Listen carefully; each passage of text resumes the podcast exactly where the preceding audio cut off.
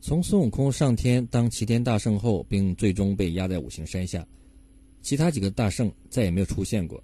甚至到了后来，除了孙悟空和牛魔王外，其余五个都不知去向，了无踪迹。其他几个大圣在书中真的彻底消失了吗？有一定证据表明有可能出现过。要解答这一问题，我们先看七个大圣的整个出现和消失过程。孙悟空学完本领，又在龙宫得了兵器金箍棒后，将那安营下寨、赏罚注释都赋予司剑将维持。他日逐腾云驾雾，遨游四海，广交贤友。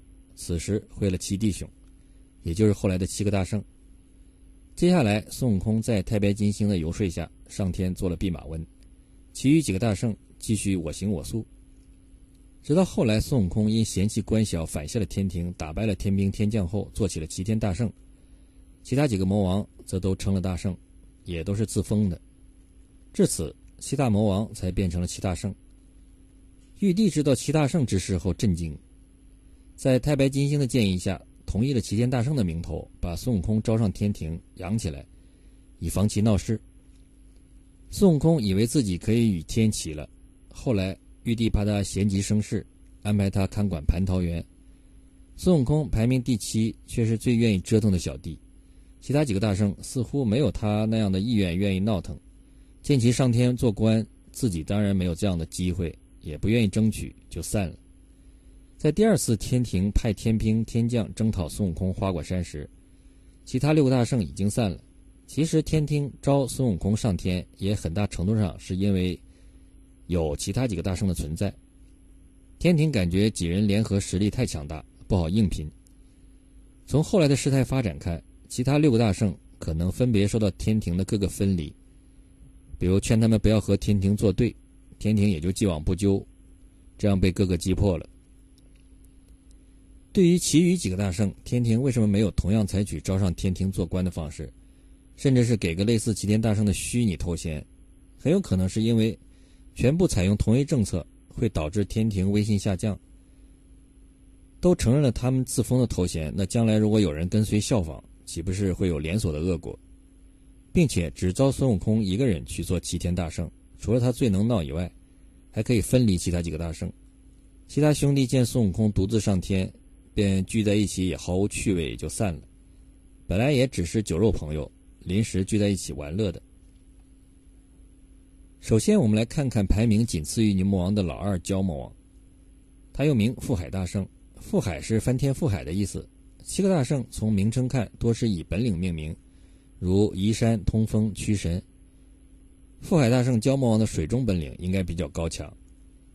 蛟本身是龙族的一种，传说中龙姓银，与牛交合生麒麟，与鲲交合生蛟。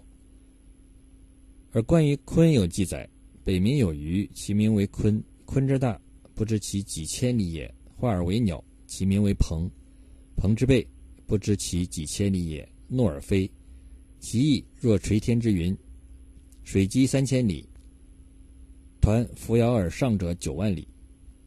孙悟空曾经说过有关蛟类归属特征的话：若是天魔，借与玉帝；若是土魔，借与土府；西方的归佛，东方的归圣，北方的借与真武，南方的借与火德，是蛟精借与海主，是鬼祟借与阎王。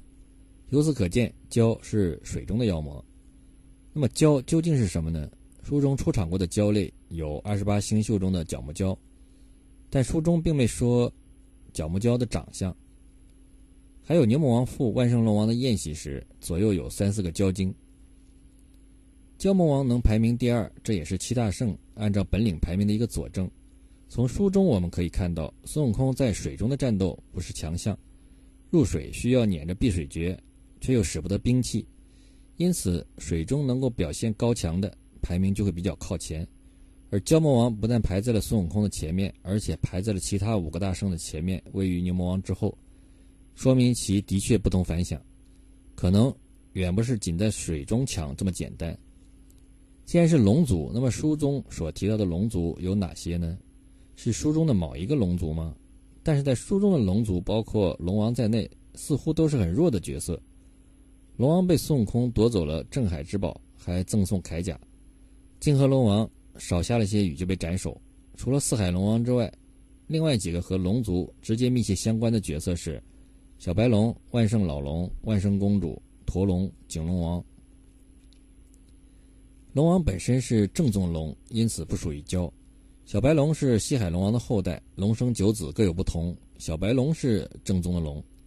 书中曾经描写到，那马跳江起来，口吐人言，厉声高叫道：“师兄，你岂不知我本是西海飞龙？因为犯了天条，观音菩萨救了我，将我锯了脚，推了鳞，变作马，驮师傅往西天取经，将功折罪。